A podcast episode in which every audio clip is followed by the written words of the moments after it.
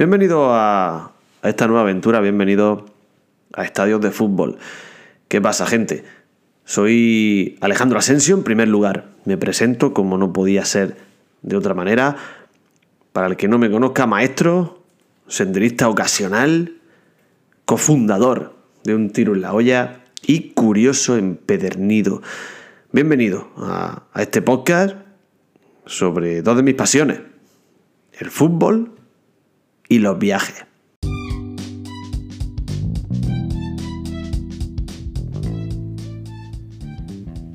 Bueno, bueno, en el día de hoy viajamos a la tierra del hielo, viajamos nada más y nada menos que a Tasilak, en Groenlandia. Qué bonito estar aquí, cómo me gusta, cómo me gusta empezar en un sitio como este. Mientras te hablo, tengo la imagen delante de este lugar, tengo la imagen delante en Google Maps, utilizando la vista satélite de Tasilak con su, con su campo de fútbol. Y eh, yo no he estado allí nunca, me encantaría, la verdad que es, me apasionaría estar allí. Decir que, que este estadio de Tasilak también se conoce, bueno, este, este lugar en el que está Tasilak, también se conoce como Masalik, en un groenlandés de la zona, porque dentro de Groenlandia, pues, una isla gigante, una isla enorme, y pues varios tipos de varios dialectos diferentes.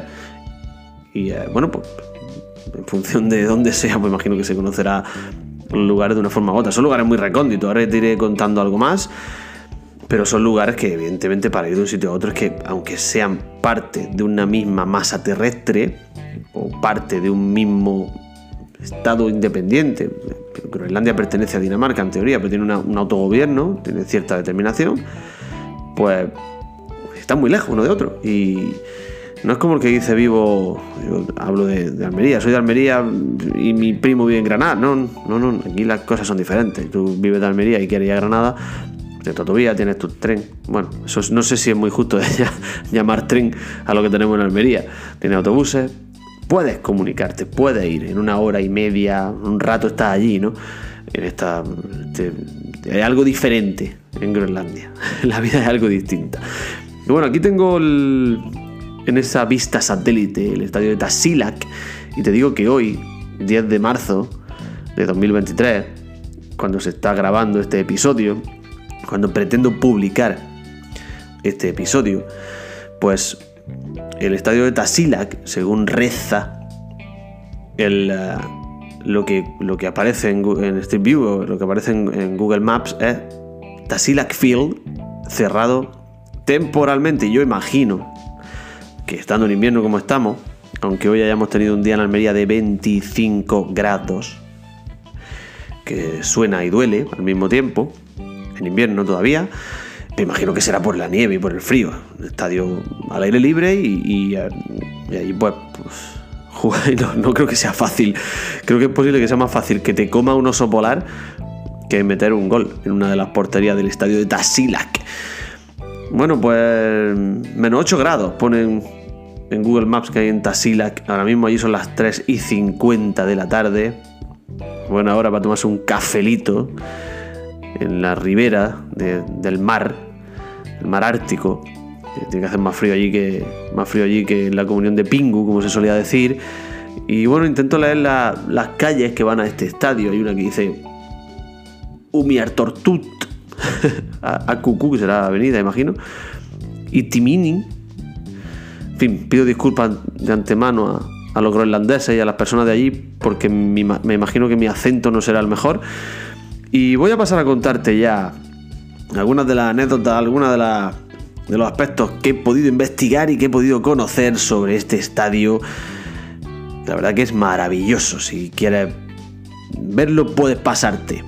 Y aprovecho ya para. Te emplazo a que, me visites por ahí también. Puedes pasarte por, por, por, Twitter, donde he compartido una fotillo del estadio de Tasilak. Para que veas qué pintoresco es. Ya si investigas tú, pues la verdad que te va te va a gustar. Así que bienvenido, vamos a empezar el viaje. Dejamos las presentaciones ya a un lado. Vamos.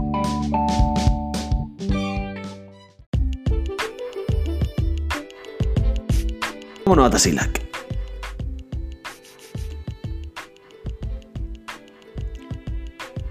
Golazo, golazo, golazo en este estadio. Tasilac, que es un pueblo del sureste de Groenlandia. Sureste, claro, porque en el norte allí no, no hay quien viva.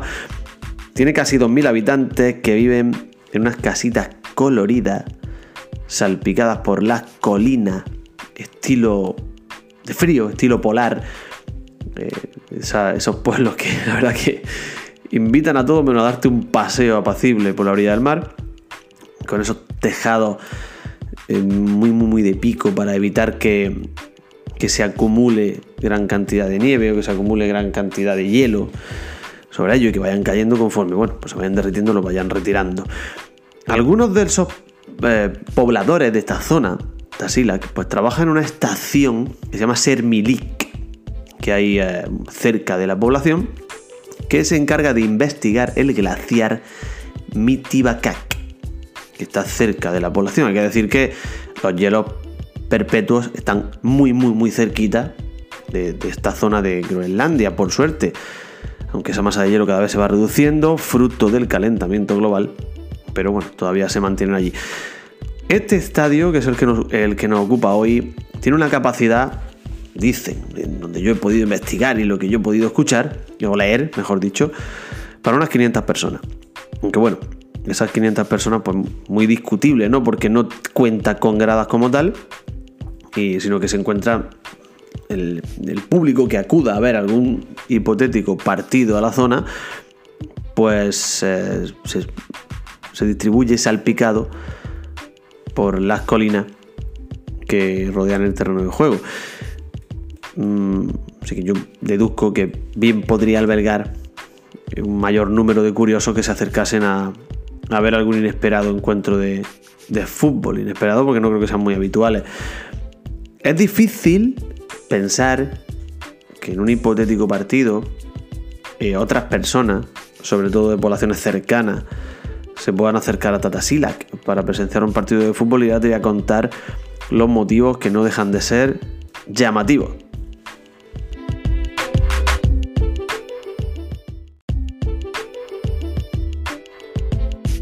Vámonos a Tasilac.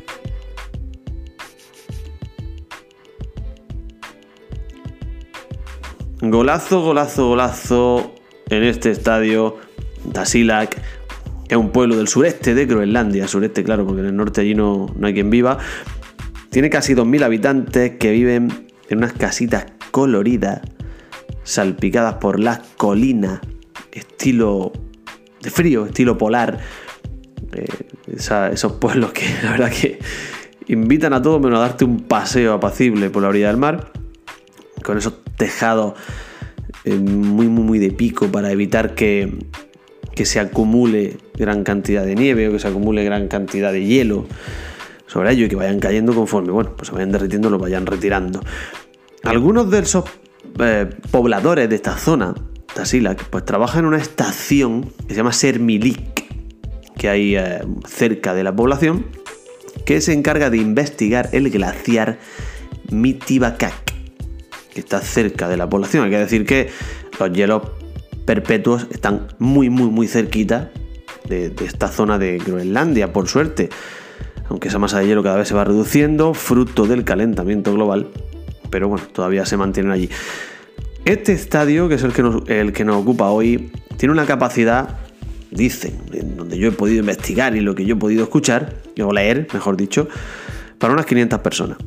Aunque bueno, esas 500 personas, pues muy discutible, ¿no? Porque no cuenta con gradas como tal, y, sino que se encuentra el, público que acuda a ver algún hipotético partido a la zona, pues eh, se, distribuye salpicado por las colinas que rodean el terreno de juego.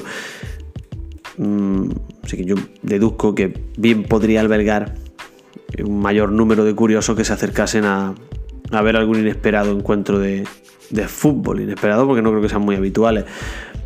Es difícil pensar que en un hipotético partido eh, otras personas, sobre todo de poblaciones cercanas, se puedan acercar a Tatasilac para presenciar un partido de fútbol y ya te voy a contar los motivos que no dejan de ser llamativo.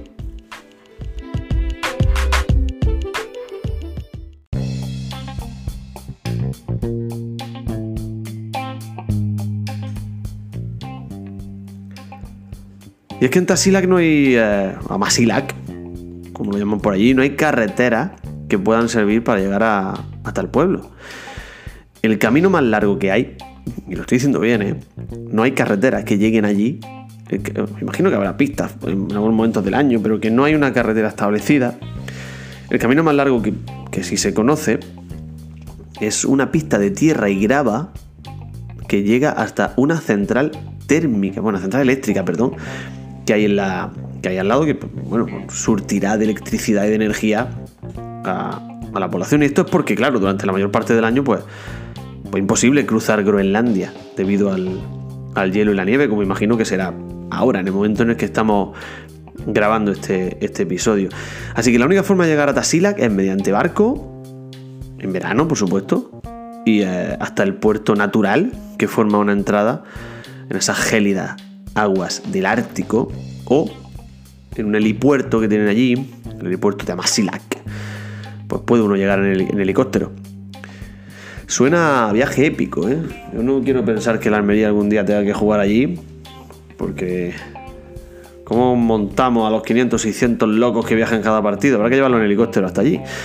Bueno, construido en 1960, este estadio, según he podido investigar, pues antiguamente contaba con una superficie de tierra que en ocasiones pues tenía hierba natural, aunque hace algunos años pues fue reformado y se instaló eh, césped artificial.